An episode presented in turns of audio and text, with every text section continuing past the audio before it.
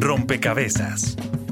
Un espacio para la construcción de opinión pública a través de la investigación, el análisis y la discusión sobre el país y el mundo. Rompecabezas. Muchas voces, otras formas de vernos. La pregunta es, ¿qué es realmente la economía naranja? Cuando hablamos de economía naranja nos referimos a una economía interesantísima. Por todo lado se habla de economía naranja. La economía naranja. Conocida también como economía naranja. Porque el color naranja habla de alegría, de diversión, de creatividad, de innovación. ¡Ya cómete la maldita naranja! Movimiento naranja.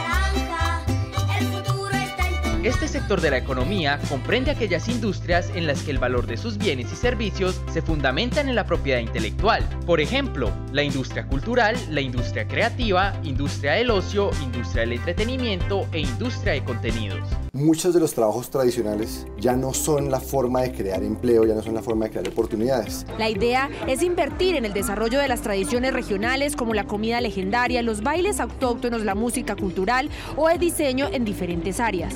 Me voy a comprometer a que el turismo sea el nuevo petróleo de Colombia. Trabajar en las artes y trabajar en la economía naranja no es trabajar subsidiados chupándole recursos al resto, es agregar valor, producir valor, ¿cierto? Y por la vía de crear ese valor creamos nuevas oportunidades. Y la pregunta de fondo es si realmente nuestro país está tomando las decisiones correctas. Porque a veces cuando estamos hablando de políticas de desarrollo nos envuelve la monotonía estar pensando siempre en las mismas políticas y cometiendo secuencialmente los mismos errores. Mismos errores.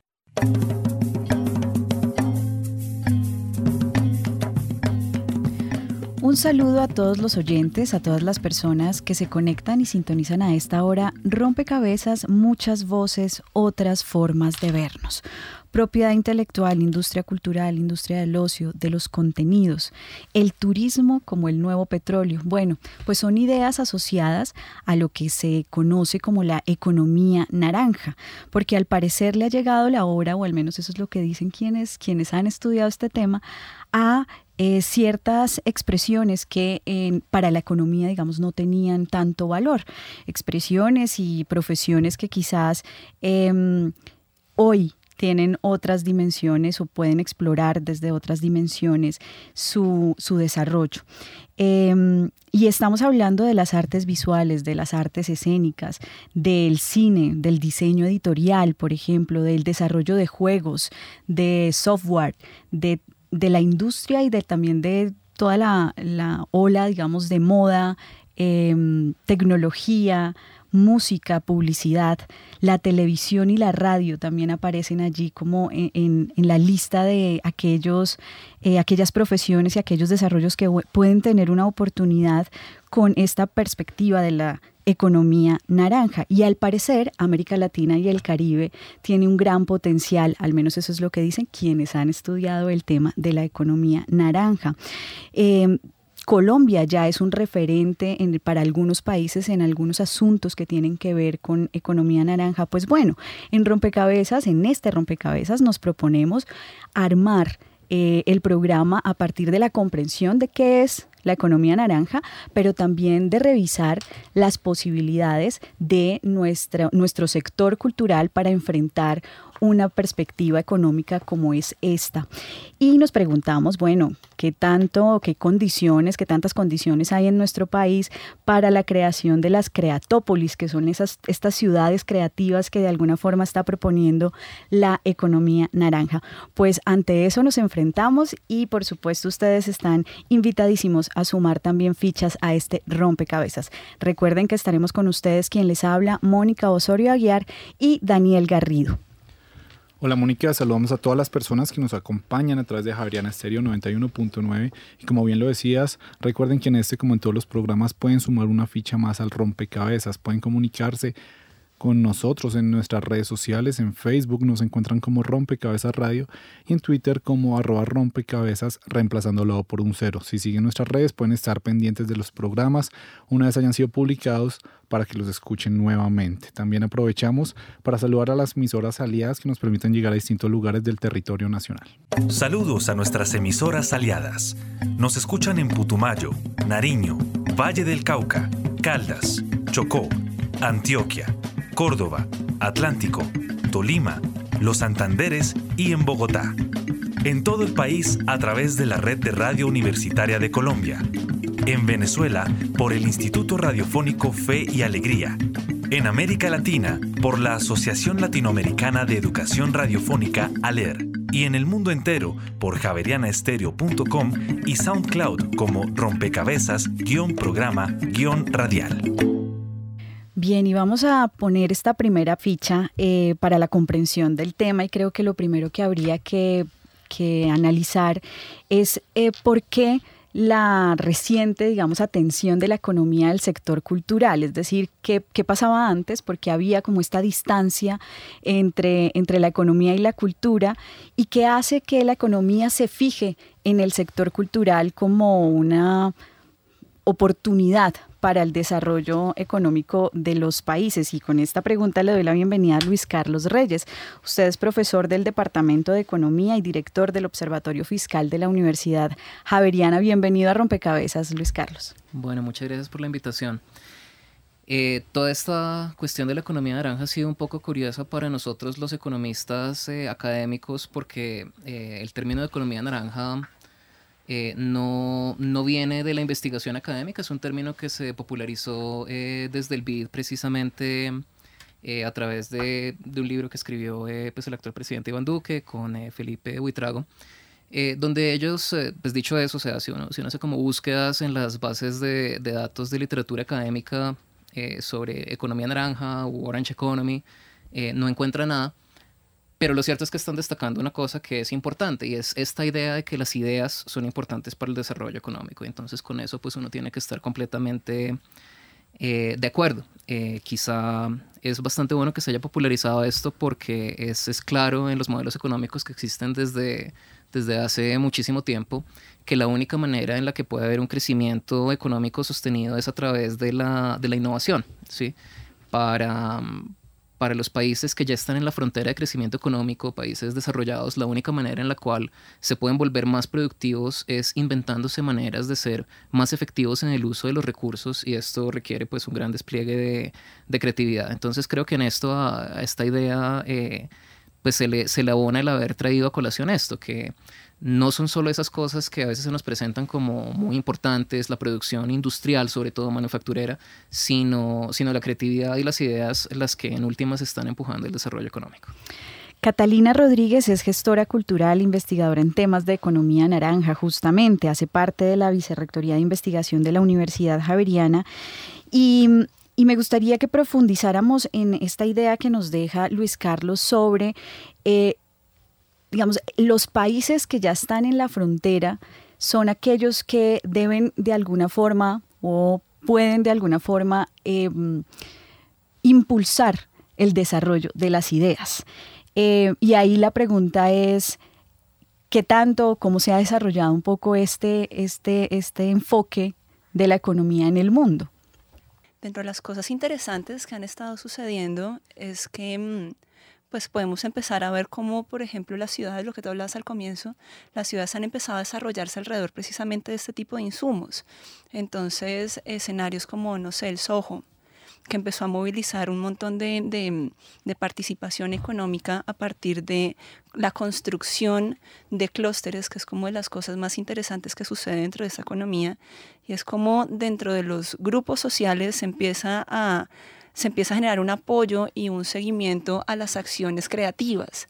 Entonces, por ejemplo, no sé, iniciativas como activaciones territoriales a partir de la, de la vocación de las personas que habitan ese sitio, empieza a detonar en, las, pues, en los países y en la economía de los países este tipo de, de, digamos que de crecimientos. Entonces uno empieza a ver, en Londres pasó, pasó en Estados Unidos en varios sitios, eh, aquí en Latinoamérica, por ejemplo, en Perú, en Lima, casualmente también hay un ejemplo muy parecido. Em, hay muchos ejemplos que, que, están empezando a demostrar que este tipo de, de, vías pueden empezar a activar a los países que están en desarrollo, como tú decías. En Colombia, casualmente, aquí en, en, Bogotá se está empezando a hacer la activación en varios sitios. De hecho, dentro de la administración local hay 17 zonas que están proyectadas para ser abiertas como, como clústeres. Uno solamente es el único que está como inserto un poco, que es el Bronx Distrito Creativo, que es el que están empezando a activar, pero el resto están pensados con la vocación de las personas que los habitan. En Barranquilla también ya está pasando, tenemos el primer sitio que es, un, es el clúster que está relacionado con todo el tema del carnaval que pues es un, es un activo de la ciudad y que efectivamente demuestra que gran parte del capital creativo de la ciudad es lo que activa el turismo, como estábamos hablando también desde la introducción del programa. Bien, y si ya Colombia está dando muestras de implementación de economía naranja, eh, me pregunto cuál es el impacto que tiene esto en la cultura. Usted señalaba, por ejemplo, el carnaval de Barranquilla como un ejemplo de clúster que demuestra cómo se puede implementar la economía naranja, pero me pregunto cuál es el impacto que tiene este enfoque en la cultura y con esta pregunta le doy la bienvenida a Germán Rey, profesor de la maestría en comunicación de la Universidad Javeriana, investigador en temas de comunicación y cultura. Bienvenido a Rompecabezas, Germán. Muchas gracias. ¿Cuál es el impacto que tiene entonces esta, este enfoque para la cultura? Esa es una de las perspectivas de ver el tema. La otra, que está más en la orilla donde yo trabajo, es cómo la cultura influye en la economía porque eh, la primera versión de la economía de la cultura puede dar lugar a una serie de posibilidades, pero también de problemas. Em, recuerdo que en la mitad de la riqueza de las naciones de Adam Smith hay un capítulo que yo leo y releo, que es el capítulo sobre el trabajo improductivo. Es, es muy curioso que, que Smith que habla en todos los otros capítulos de cómo se genera capital, riqueza, etcétera, en las naciones, dedique 20 hojas a estudiar el trabajo improductivo en el que menciona eh, con muy buenas razones, por supuesto, que estoy totalmente de acuerdo a los soberanos, a los reyes. Eh, en segundo lugar, también totalmente de acuerdo a las fuerzas militares. Y en tercer lugar, él divide a un sector eh, serio y un sector frívolo el sector serio son los escritores y el sector frívolo son los bufones y las cantantes de ópera. Es, es una cosa preciosa. Eh, pero quizás los primeros que, que, se dieron cuenta y son muy criticados por eso, pero son muy lúcidos cuando se mira al detalle sus planteamientos fueron eh, Horkheimer y Adorno en, en eh, un libro clásico, en la dialéctica de la ilustración de 1941, cuando ellos acuñan el término industrias culturales, que es uno de, las, de los términos más originales, eh, mucho anterior en la tradición al de, eh, al de la economía naranja, que en efecto estoy de acuerdo, no es un término que provenga de la tradición académica, sino de una mirada particular que es la que hace el Banco Interamericano de Desarrollo, donde estaba el joven Iván Duque, hoy presidente de la República, el joven presidente de la República. Eh, bien, entonces, entonces ellos dicen, claro, desde la perspectiva de ellos, que poner la cultura en el circuito industrial, del mercadeo, de lo comercial, em, puede traer problemas para el propio desarrollo cultural, que hay un desarrollo específico de la cultura. Em, pero, pero yo creo que sobre esa idea se ha transitado ya mucho y creo que hay ahora una perspectiva mucho más abierta, en efecto, a pensar que para la economía de los países y de los países en desarrollo eh, es fundamental la creación, la innovación, la producción de bienes y servicios, la circulación de, de cultural, los procesos de consumo y de apropiación eh, de la cultura y en general la, la producción alrededor de la imaginación y de las ideas. De manera que la tensión entre economía y cultura, podríamos decir, se ha venido eh, reduciendo desde la academia, pero también desde la práctica, desde la discusión em, económica. Vamos a sumar una ficha a este rompecabezas. Las exportaciones de bienes y servicios creativos en 2011 alcanzaron los 646 mil millones de dólares. Según la publicación La Economía Naranja, una oportunidad infinita. Varios países como Estados Unidos le han apostado al sector cultural desde hace décadas, mucho antes de la aparición del término de economía naranja acuñado por el Banco Interamericano de Desarrollo, BID. ¿Cuáles son los países más fuertes en esta materia y cuál es el panorama para aquellos en donde este tipo de economía es incipiente? Responde Kelly Ruiz, profesora e investigadora de la Facultad de Ciencias Económicas y Administrativas de la Universidad Jorge Tadeo Lozano. En América está Estados Unidos, claramente es el que jalona toda como la economía de la industria cultural y en Asia tenemos China, que uno de pronto no estaría pues muy claro porque China es un país bastante extraño, pero China es el que más jalona el movimiento de, de, la industria cultural y en Europa está el Reino Unido, digamos que esos serían como los tres países que más mueven en dinero eh, la industria. ¿Qué pasa con el resto de industrias? Por ejemplo, estamos hablando de los países latinoamericanos. Acá ha sido al contrario, es decir, aquí como que hasta hace unos años nos hemos dado cuenta que la cultura, el arte y todas estas ciencias, eh, pues, o todas estas disciplinas pueden generar algún aporte y hasta ahora estamos mirando cómo tratar de ayudarles, porque es claro que aquí en Latinoamérica pues vivir del arte es difícil. Eh, digamos que, que, hay una cantidad de semillas y de personas que hacen unos esfuerzos, pero a, a nivel, digamos, micro, pequeñito, y, estamos mirando cómo apoyarlas. Entonces, eh, aquí en este momento lo que se necesita, digamos, es ese apoyo inicialmente del Estado para poderlos germinar, para que ellas germinen y puedan autosostenerse, porque el problema es que muchos de esos negocios no son autosostenibles. ¿Cuál es entonces la apuesta actual de los países para potenciar la economía naranja? Eh, yo creo que inicialmente eh, lo que estamos tratando o lo que están tratando los países es primero cuantificar, porque sabemos que se mueve mucho dinero, pero cuantificarlo es difícil. Entonces creo que están, los países están tratando de organizarse y es ponerse de acuerdo de que esa, este sector también hay que medirse. ¿Cuál es el otro paso que creo que es hacia donde va la mayoría de, de, países que están pensando en esto? Es tratar de formalizar estas empresas, porque si no se formalizan lo mismo, ni los podemos cuantificar ni se les pueden generar ayudas. Tercero, que los estados están empezando a inyectarle dinero a eso porque esto ha sido casi siempre una cosa totalmente innata. O sea, los, los, empresarios son los que tratan de desarrollar sus productos, no se ayudan. Entonces creo que ese paso es que las, los países están dándose cuenta que eso genera dinero y por lo tanto vale la pena ayudarlos. Eh, ¿Y la apuesta cuál es? Pues que este tipo de productos se puedan comercializar y se puedan exportar. Yo creo que no solamente es venderlo adentro, sino que los países también están pensando es cómo eso se vuelve un bien, igual que otros. Se dice que más o menos si, si sumáramos lo de todos los países, el quinto producto más vendido es el arte. Muchos países podrían beneficiarse de eso como un producto potencial para sus exportaciones y eso significa que eso les aportaría el crecimiento del PIB. ¿Qué es lo bueno? Que ya no estás tratando de extraer petróleo o carbón, sino que estás dependiendo del arte, del patrimonio, del turismo, que es otra manera también de crecer. Informa para Rompecabezas María Alejandra Navarrete.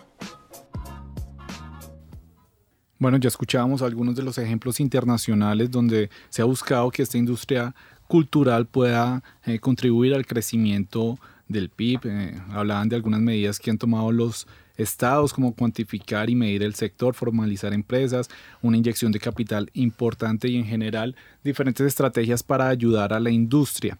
En este sentido me gustaría preguntarle a Luis Carlos Reyes cómo está el panorama en Colombia teniendo en cuenta que eh, el presidente, pues además de eh, haber escrito el libro de eh, Economía Naranja, dice que su gran apuesta es por las industrias creativas, el turismo. ¿Cómo está esto hoy en día acá en Colombia? Bueno, eh, creo que es importante preguntarse lo que es apostarle a, una industria. Mm, una de las cosas que, hizo el, actual presidente siendo senador fue pasar una ley naranja en la cual hace algo que, que, es común con otros temas, que es decir, listo, el gobierno tiene que apoyar esta, esta industria, ¿sí? Em, Pero más allá de eso, creo que algo que vale la pena preguntarnos es si, si la manera de, potenciar una industria en particular o todas las, o cualquiera en, general, eh, es ese tipo de cosas, eh, subsidios, eh, subsidios del gobierno, programas de apoyo, o más bien crear un marco institucional en el cual la creatividad verdaderamente pueda salir a competir en el mercado y que las buenas ideas se, o sea, se, se, comercialicen y reciban el apoyo institucional que necesitan. El apoyo institucional que se necesita no es tanto que el gobierno diga vamos a elegir una industria ganadora desde, desde mi punto de vista, desde la mayor parte de los, de los economistas yo diría, sino, sino que es decir cuáles son las instituciones de mercado que favorecen el que cualquier empresario, que por definición un empresario está emprendiendo un acto creativo, que ese empresario pueda salir a encontrar eh, un mercado financiero, por ejemplo, altamente competitivo, en el cual pueda conseguir eh, capital para su negocio de una forma asequible, a tasas eh, razonables.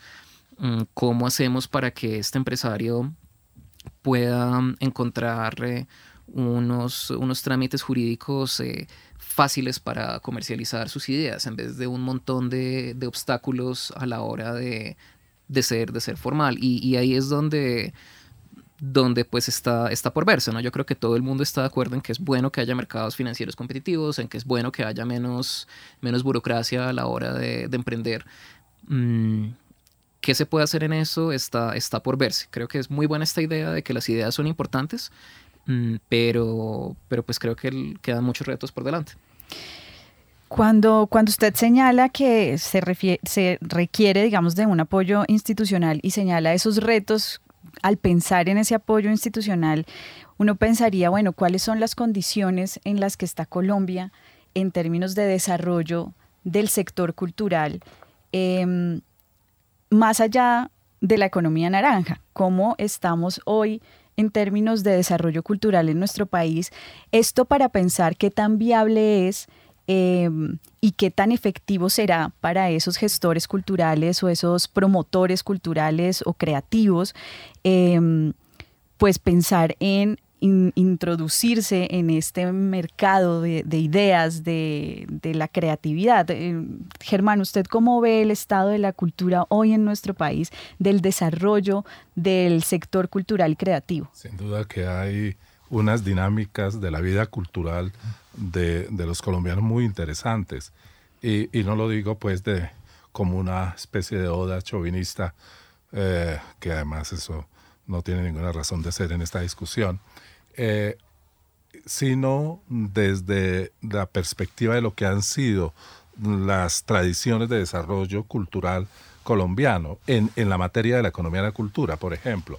Eh, por la cuenta satélite de cultura, sabemos hoy concretamente que los tres sectores de más desarrollo son, uno, el sector audiovisual, particularmente televisión, cine, radio, mm, cada vez en emergencia los nuevos medios.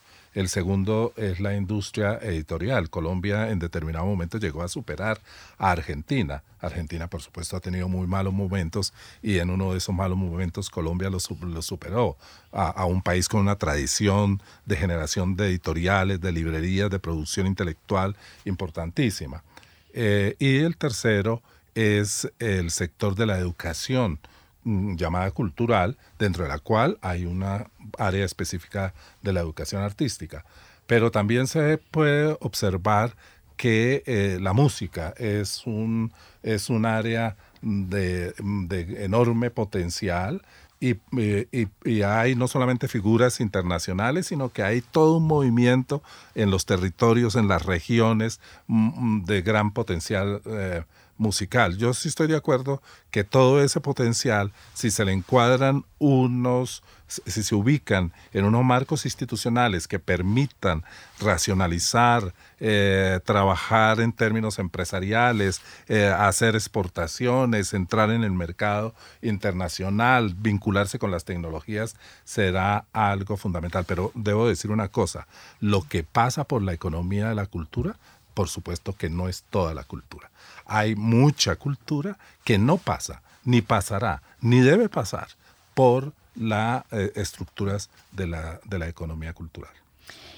¿A, cuáles, em, digamos, a cuáles expresiones de la cultura usted se referiría? ¿A cuáles cree que no deberían pasar por, por la economía, Germán? Bueno, lo deberían decir más los actores culturales que un investigador sobre la cultura, pero yo podría decir que, eh, por ejemplo, resistencias culturales de los pueblos indígenas o los pueblos afro deberían, mm, se permanecen por fuera. Esto incluso intencionalmente.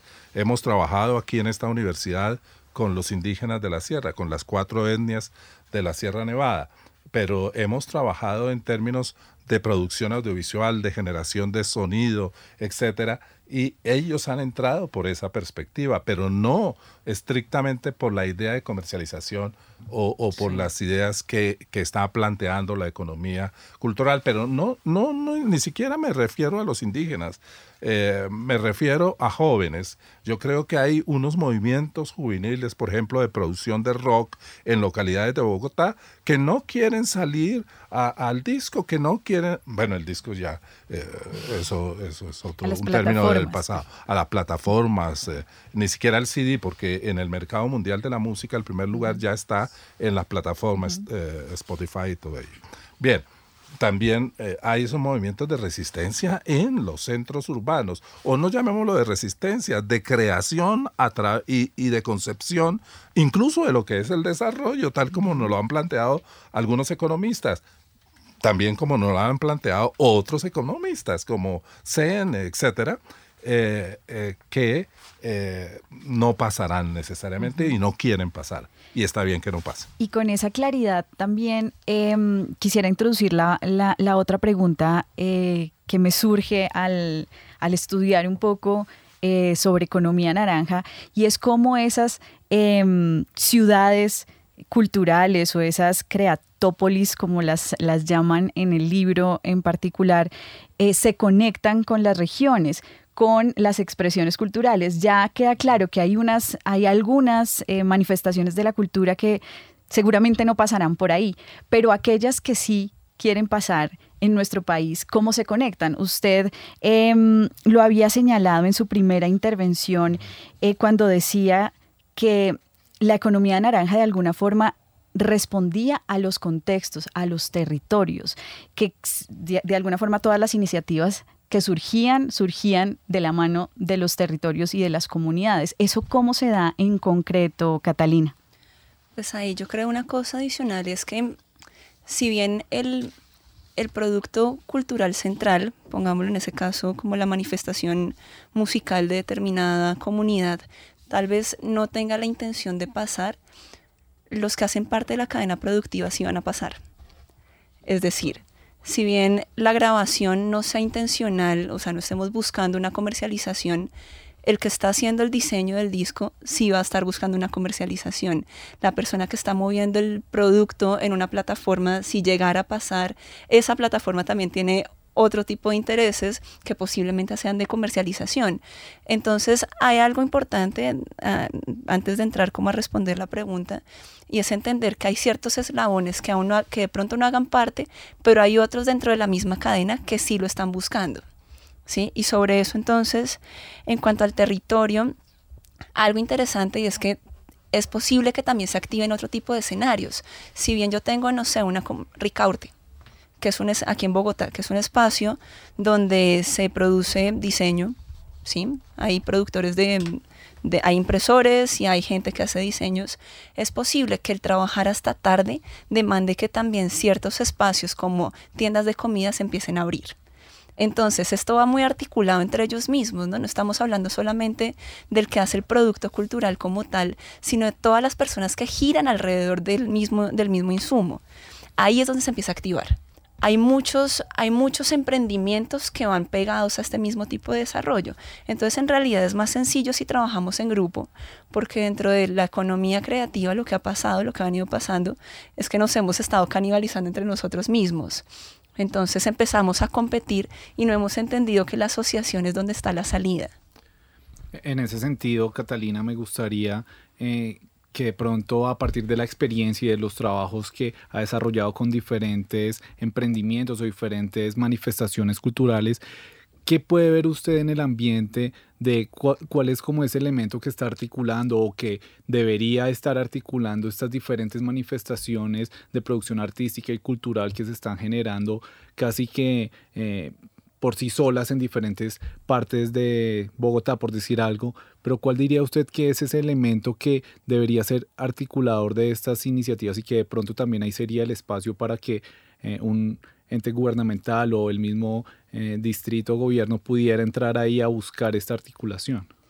Pues es muy relativo porque es, eh, depende de cada una de las comunidades donde estamos trabajando. Entonces, por ejemplo, si miramos algo muy simpático, eh, Usaquén. Usaquén se está articulando, es de los primeros, em, de las primeras localidades que tiene un acuerdo naranja en la ciudad. Em, y justamente en esa localidad se está articulando una, una, movida gastronómica muy fuerte. Todos los restauranteros se pusieron de acuerdo, están, o bueno, gran mayoría de ellos, o los líderes, pongámoslo de esa forma, eh, se pusieron de acuerdo y están trabajando para generar diferentes iniciativas que estén movilizando a las personas. Esto con el fin, uno, pues de comercializar un poco más, tener una movida comercial mucho más fuerte. Dos, que si hay ruedas de emprendimiento sea más sencillo movilizar a la gente, entonces no nos toca llevarnos por toda la ciudad a la gente que está interesada en invertir en gastronomía colombiana, sino que sabemos a dónde los vamos a llevar directamente. Y tres, pues que también eh, están efectivamente puestos bajo el ojo de, de, la política pública en este momento. Entonces los mismos actores políticos, pensándolo aquí a distrito, ya están pensando en ese tipo de iniciativas y cómo fortalecerlas. Sea porque hay, no sé, un capital de inversión en este momento que está dispuesto para eh, dinamizar este tipo de, de, iniciativas, o sea porque hay cierta política que permita, no sé, que los horarios sean distintos o que el tema de la música, del audio sea diferente. ¿Sí? Entonces sí hay varias iniciativas que ya están articulando eso. ¿Cómo se detecta? Porque ya se hizo un estudio, o se está terminando el estudio, donde están encontrando las vocaciones en sí mismas. Entonces cada uno de los ecosistemas son, ellos mismos están, están floreciendo. Bien, vamos a um, hacer una pausa en este rompecabezas. Están escuchando Javeriana Estéreo, sin fronteras. Bitácora es investigación, creación y análisis. Cuando Morillo vino, permaneció en el edificio de la expedición botánica y en esta época, para los años 20 del siglo XIX, va a ser incluida en las colecciones de la Biblioteca Nacional. Esto es una de las colecciones más importantes que hasta el momento tiene la biblioteca. Se llama el Bosque Izquierdo porque lo manda a diseñar el, el dueño de las tierras, que es Antonio Izquierdo. Tengo la impresión de que lo que puede pasar en términos del bolsillo de las personas no va a diferir mucho de lo que le ha venido pasando durante los últimos años. Bitácora de lunes a jueves de 8 a 9 de la noche por Javeriana Stereo.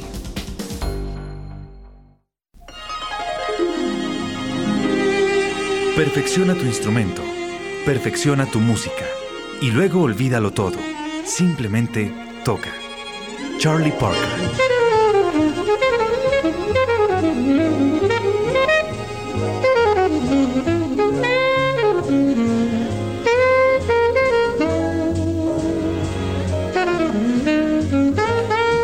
Tardes de Jazz, lunes a viernes, 1 a 4 de la tarde, en Javeriana Estéreo 91.9 FM, sin fronteras.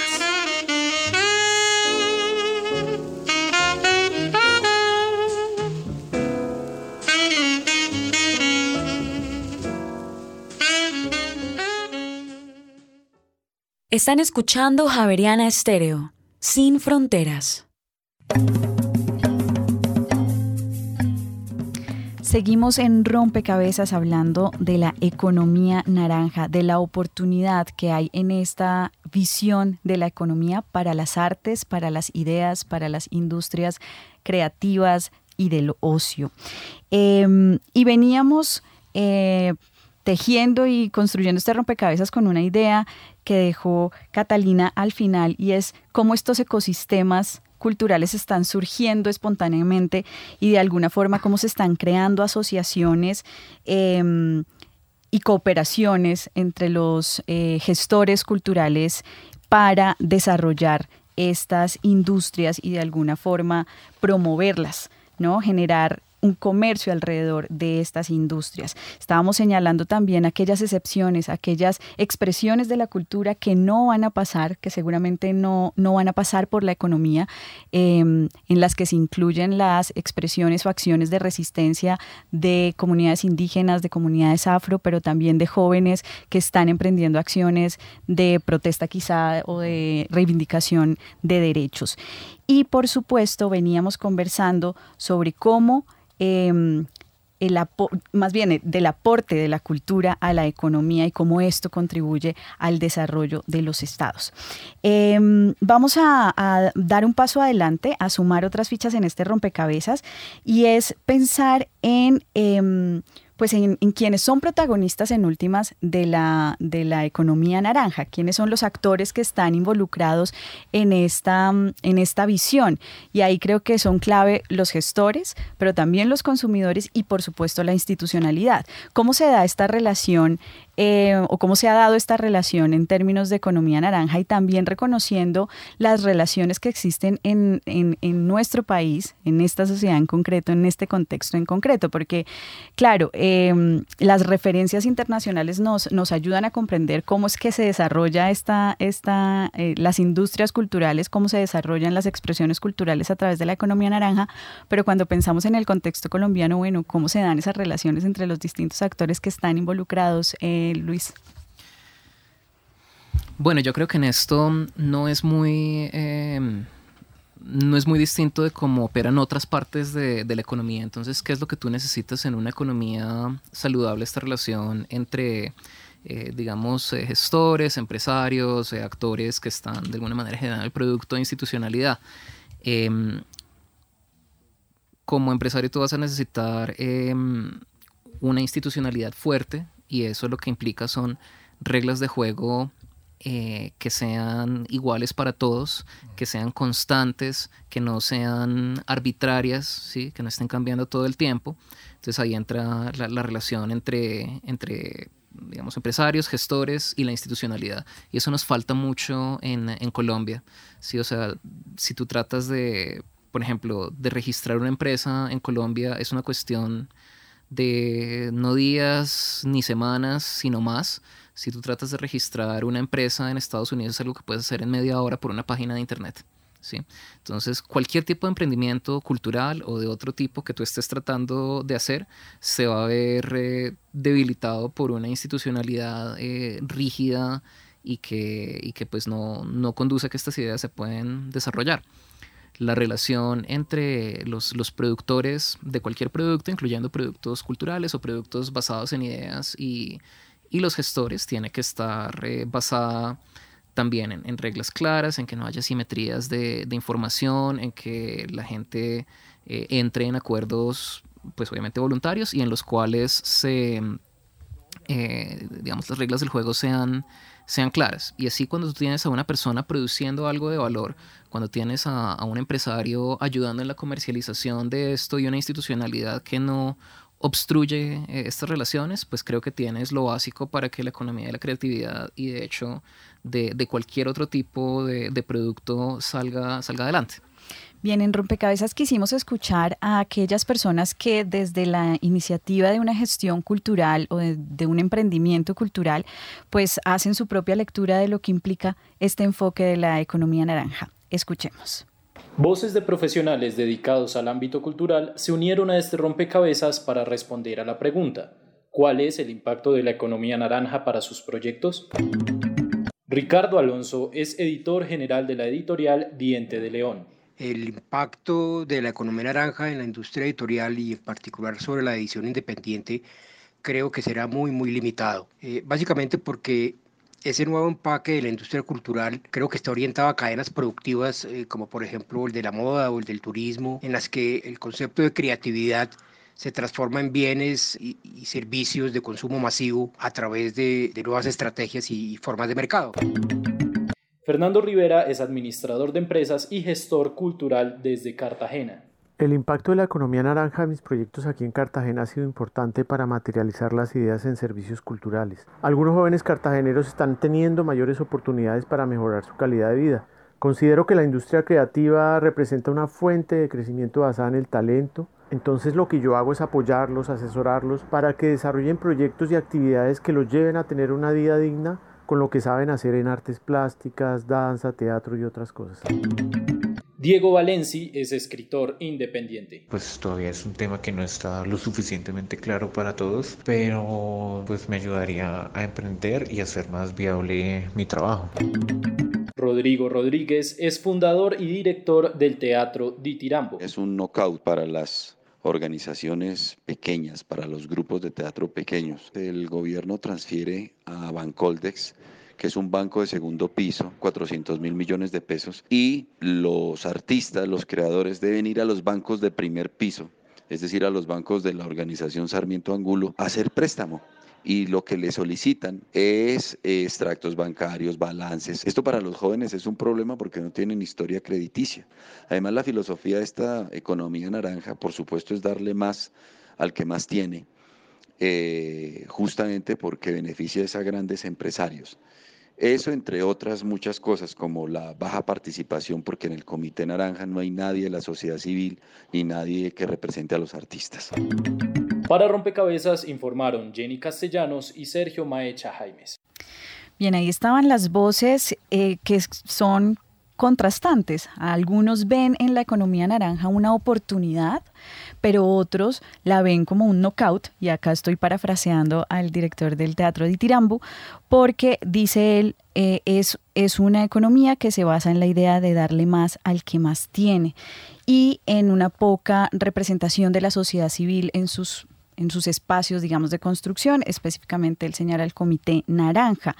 Em, ¿Es limitado o, cómo es el alcance o cuál es el impacto que usted, Germán, ve de la economía naranja en em, experiencias concretas que quieran, digamos, entrar en la economía em, de, la, de, la, cultura, de las ideas?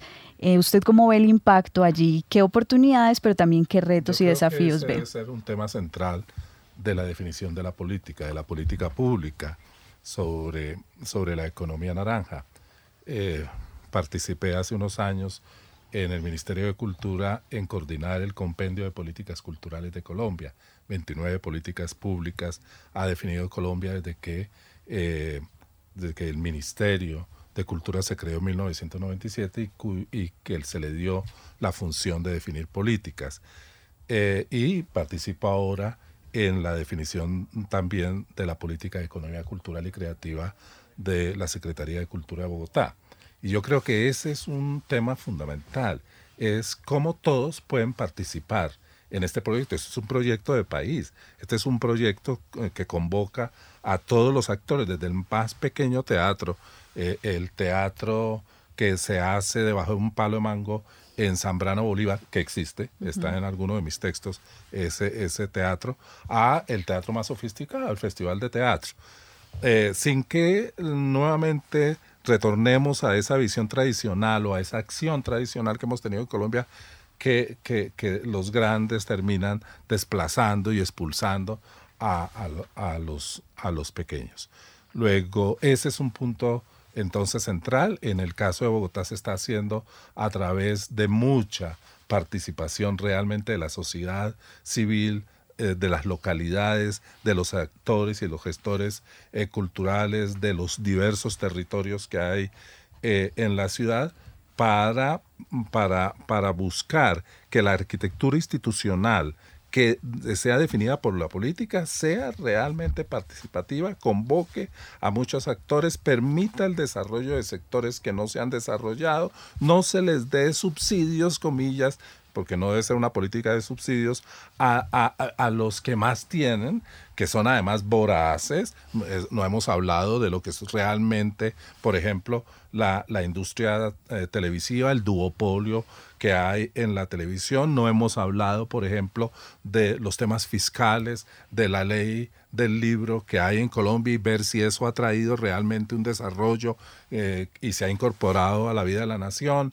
No hemos hablado todavía nada de eso pero esos son actores que están presentes y que miran con ojos golositos eh, el proyecto, por supuesto, de economía naranja que el presidente quiere proponerle al país. es completamente completamente cierto. Y, y, creo que hay una dificultad eh, porque no, no funciona así en Colombia solo el sector cultural, sino casi todos los sectores económicos. Eh, por ejemplo, en el sector eh, transporte, la normatividad está hecha para dar algunos cupos de transporte específicamente a personas que estuvieron en el lugar correcto, en el momento correcto, y que son las personas que tienen conexiones.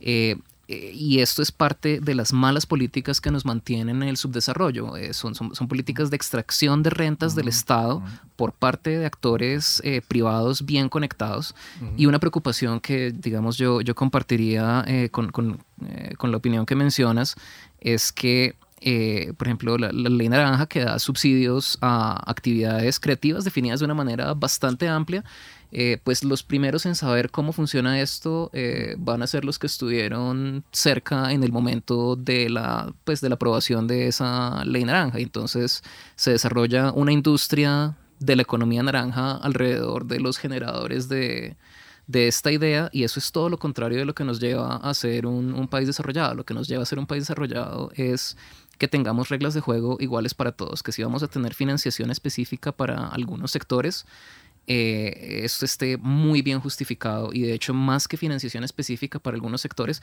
sea, y no solo la economía naranja, o sea, sea la economía naranja, sean los cafeteros, sean los paperos, sea el sector transporte, es que todos tengamos reglas iguales y, y yo veo esa tensión ahí entre, entre esa normatividad y lo que idealmente debería estar pasando.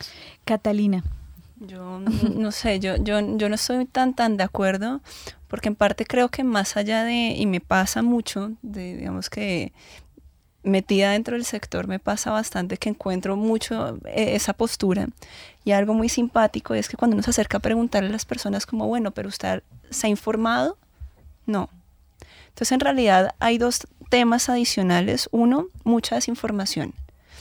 Por ejemplo, hay varios procesos que se están empezando a aligerar y que se está buscando hacerlos mucho más livianos en temas de registro de propiedad intelectual.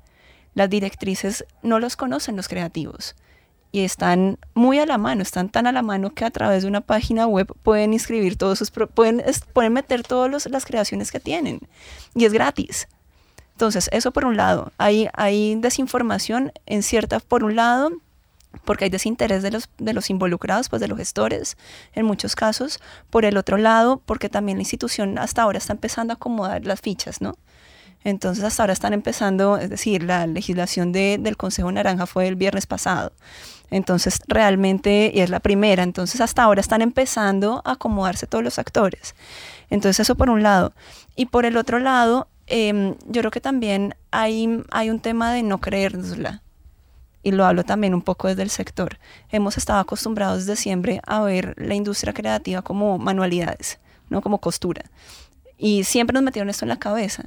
Entonces, un, un estudiante que está, y lo digo también un poco a nivel eh, institucional de formación, un estudiante que está entrando en este tipo de, de, de industrias, siempre es como, uff, ¿de qué se va a mantener? Entonces no nos han enseñado tampoco a creernos que esto es una oportunidad real. ¿Sí? Y como no lo, no lo hemos visto nunca, los consumidores en este caso o el público tampoco lo ha visto. Entonces, si no hay información y no hay una, una educación pro consumo de cultura, es muy complejo también que esto empiece a dinamizarse. Germán, usted quería sumar. Yo creo que los actores no se pueden acomodar, porque es que ya los acomodaron en la ley que hizo el presidente Duque. Yo tengo un artículo crítico sobre, sobre ese tema. Y por otra parte, no es que la gente no tenga eh, posibilidades de acceso a la información, es que la información también es un bien que se utiliza después para ciertas prerrogativas de ese enfoque rentístico. Por supuesto que hay en Colombia muchos ejemplos en la música, en el teatro, en, la, el sector de restaurantes, etcétera, de, de, iniciativas emprendedoras que van más allá de, digamos, de lo que has llamado la costura, que, se industrializan, que, son modernas, que, que salen a competir. Pero yo sí creo que esa fue una falla de la ley, se hizo ver en su momento, ahí no hay participación de, de, sectores, si hay participación burocrática de los ministerios, etcétera, y ahí lo que se hace fundamentalmente es tomar las cosas que ya existen en, en el sector y ponerlas en la armazón de una ley. Eso no, en mi opinión, yo creo que esa ley no es suficientemente innovadora, crea, eh, con una visión económica contemporánea, etcétera. Pero bueno, es lo que tenemos, entonces habrá que hacer qué que, se puede hacer en términos de, de los emprendimientos culturales con la institucionalidad que ya existe. En, en, términos de, em, de alguna forma de prospectiva, usted está diciendo, tenemos que ver qué hacer con la ley que, nos dejaron un poco. Esta es una ley de 2017, se firmó, se, instauró en mayo de 2017. Em, llevamos más o menos un año larguito eh, con esta ley. ¿Qué ha pasado? Pero también eh, quisiera que pudiéramos sumar a este rompecabezas ese, esa invitación a la ciudadanía para, para comprender y conectarse y ver qué hacer con la ley que tenemos. Luis. Bueno, yo creo que eh, lo que lo que mencionaba eh, Catalina es, es, cierto, dado, dado el marco institucional que tenemos, yo creo que el mejor consejo para una persona que esté en estas industrias creativas sería informarse de cómo funciona esto Existen eh, en la ley apoyos eh, fiscales a las personas que estén involucradas en sector naranja. Eh, creo que una cosa que, también vale la pena que, que, se trate de hacer desde el gobierno y de pronto desde sectores culturales sería algo como muy práctico, capacitar a gente para acceder a estos, a estos beneficios. Em, de una manera que sea muy, muy democrática, sí que contrarreste un poco esta tendencia que, de nuevo, no es específicamente de la ley naranja, es de cómo funcionan desafortunadamente las leyes en Colombia, que casi siempre tienen en mira a un beneficiado con nombre y apellido a la hora de ser pasadas, ¿sí? De pronto es una generalización, no sé si todas y cada una de las leyes, pero muchísimas funcionan así, especialmente a la hora de gastar el presupuesto nacional. Em, pero esto se puede contrarrestar con... Eh, por ejemplo, lo que, pues lo que, lo que ustedes están haciendo aquí en este espacio, eh, socializar las maneras de eh, acceder a, estos eh, beneficios y ya pues desde el punto de vista de quien llega a ellos, entender que para que una industria a largo plazo sobreviva y sea rentable, no puede estar dependiendo de, subsidios del Estado. Pero un poquito más allá, un poquito más allá de eso y yéndome por una pequeña tangente, me gustaría retomar algo que, que decía Germán y es que eh, hay cosas que no deberían ser comercialmente valiosas, eso no les quita un valor inherente que va más allá. O sea, eh, y te lo digo como economista y profesor de economía, no se puede eh, economicizar o economizar todo aspecto de la vida. No, las cosas que no tienen valor comercial no por eso dejan de tener valor. ¿sí? De pronto uno podría construir un argumento académico, especulo, no me he sentado a hacerlo, en el cual la economía de la cultura tiene poquísima importancia para el desarrollo de los países, de pronto el software sí o no sé qué más, uno podría construir un argumento así. Sería totalmente erróneo concluir que por eso debemos dejar de, apoyar a las artes eh, como, como sociedad. ¿sí? O sea, por ejemplo, mira, la ópera no, no, no te va a dar plata ni va a jalar la economía. Eh, yo pienso que en Colombia hace falta ópera. Me, encantaría eh, que hubiera como eh, movimientos desde la sociedad civil para a partir de, donaciones, de contribución voluntaria, está bien público que se financiara. También existe la oportunidad de hacerlo desde el sector estatal, que tiene todos estos problemas, pero, pero tampoco perder la perspectiva de que simplemente porque algo como la creatividad o la cultura o la equidad o, eh, o, la, o tener un ambiente limpio, que son cosas cuyo valor comercial es dudoso, eso no quiere decir que sean valiosas y como sociedad no, no debamos buscar maneras de, de, apropiarnos de ellas y de tenerlas y de hacer pues que se desarrollen. Catalina. Yo me pego un poco al argumento que estaban, pues tanto de la pregunta como el argumento que estaba diciendo ahorita Luis Carlos. Y si bien la ley, claro, deja a varios actores por fuera, por ejemplo, las universidades, no vistas como formadores de talento, sino como productores de contenidos. Desde la Vicerrectoría de Investigación justamente nos pasa mucho eso. Hay políticas internas para los profesores o para los grupos de investigación que están desarrollando proyectos fantásticos que tienen un potencial capitalizable, pero que no están vistos bajo el andamiaje institucional. Entonces, dentro de lo que nos está pasando casualmente, es que estamos viendo de qué manera nosotros como universidad nos podemos empezar a articular para poder abrir esos escenarios y empezar a, a cultivar un poco el panorama para que tanto los que están acá ejerciendo como los que están aquí estudiando tengan posibilidad de empezar a incluirse. Sobre el tema, por ejemplo, de, de mm, de la ópera, el caso que tú ponías, si bien, claro, la ópera no te va a dar dinero, pero hay muchas industrias alrededor de ellas que están empezando a pasar acá mismo. Por ejemplo, tenemos Ópera al Parque con el distrito, pero si bien es un espacio gratuito, pues decir gratuito entre comillas, porque está financiado por el Estado, entonces simplemente, exacto, nosotros realmente lo estamos financiando, que no significa que nos están cobrando directamente, no significa que sea gratuito, pero hay, por ejemplo, un montón de cosas que están pasando alrededor, como la gente que está haciendo los vestuarios. Todas las costureras están trabajando alrededor de cada uno de los atuendos que llevan los actores o los cantantes. Eh, los están haciendo la escenografía, los están haciendo el maquillaje. Entonces, más allá la cosa es empezar a ver nosotros cómo nos empezamos a meter, no solamente en la ley o en la estructura gubernamental, sino en la misma cadena de valor de nuestro sector. Entonces, yo cómo me puedo empezar a encajar y trabajar junto al otro y saber que estamos acá llevando un relevo y que llevamos un testigo en nuestra mano que le vamos a pasar al siguiente que está en la misma cadena. Germán, y con usted cerramos este llamado o esta reflexión, también invitando a la audiencia a que se sume a, a comprender y a reflexionar sobre, sobre este tema.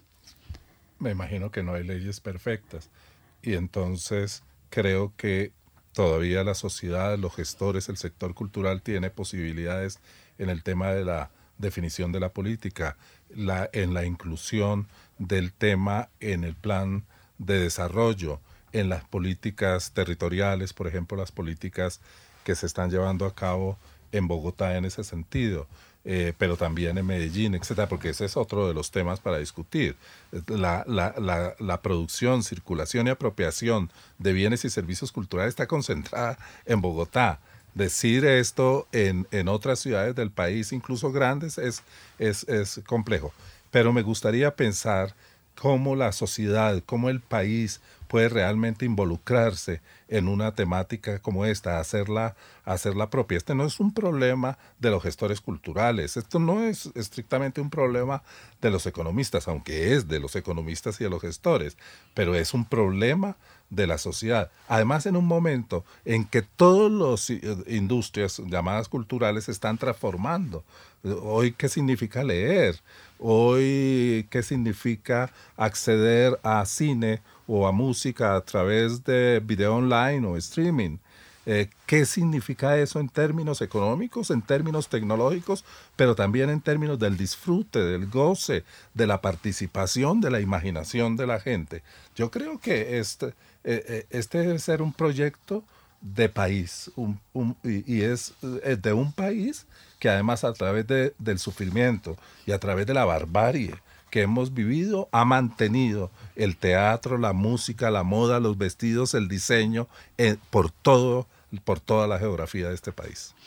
Bien, y con esa reflexión que invita también a, usted, al oyente que está allí, em, tratando también de comprender este rompecabezas, cerramos el programa y por supuesto, no sin antes agradecerles a ustedes, a quienes nos ayudan en la mesa de trabajo a comprender, a construir el rompecabezas. Catalina Rodríguez, gestora cultural e investigadora en temas de economía naranja, eh, parte de la Vicerrectoría de Investigación de la Universidad Javeriana. Luis Carlos Reyes, profesor del Departamento de Economía, director del Observatorio Fiscal de la Javeriana también. Y Germán Rey, profesor de la Maestría en Comunicación, eh, investigador de Comunicación y Cultura de la Universidad Javeriana. ustedes muchísimas gracias por ayudarnos a construir y a pensar eh, sobre la economía naranja.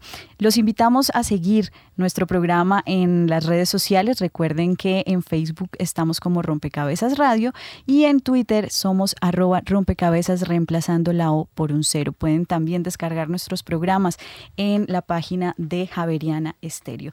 Los esperamos en una próxima emisión. Recuerden que estuvieron con ustedes quien les habla, Mónica Osorio Aguiar, Daniel Garrido en la producción de Rompecabezas, Juan Sebastián Ortiz. Rompecabezas. Una producción del CINEP, Programa por la Paz, la Pontificia Universidad Javeriana y la emisora Javeriana Estéreo 91.9 FM. Rompecabezas, muchas voces, otras formas de vernos. Los paisajes sonoros de Rompecabezas cuentan con audios tomados de distintas fuentes. Para conocer el origen del material, diríjase a www.cinep.org.co.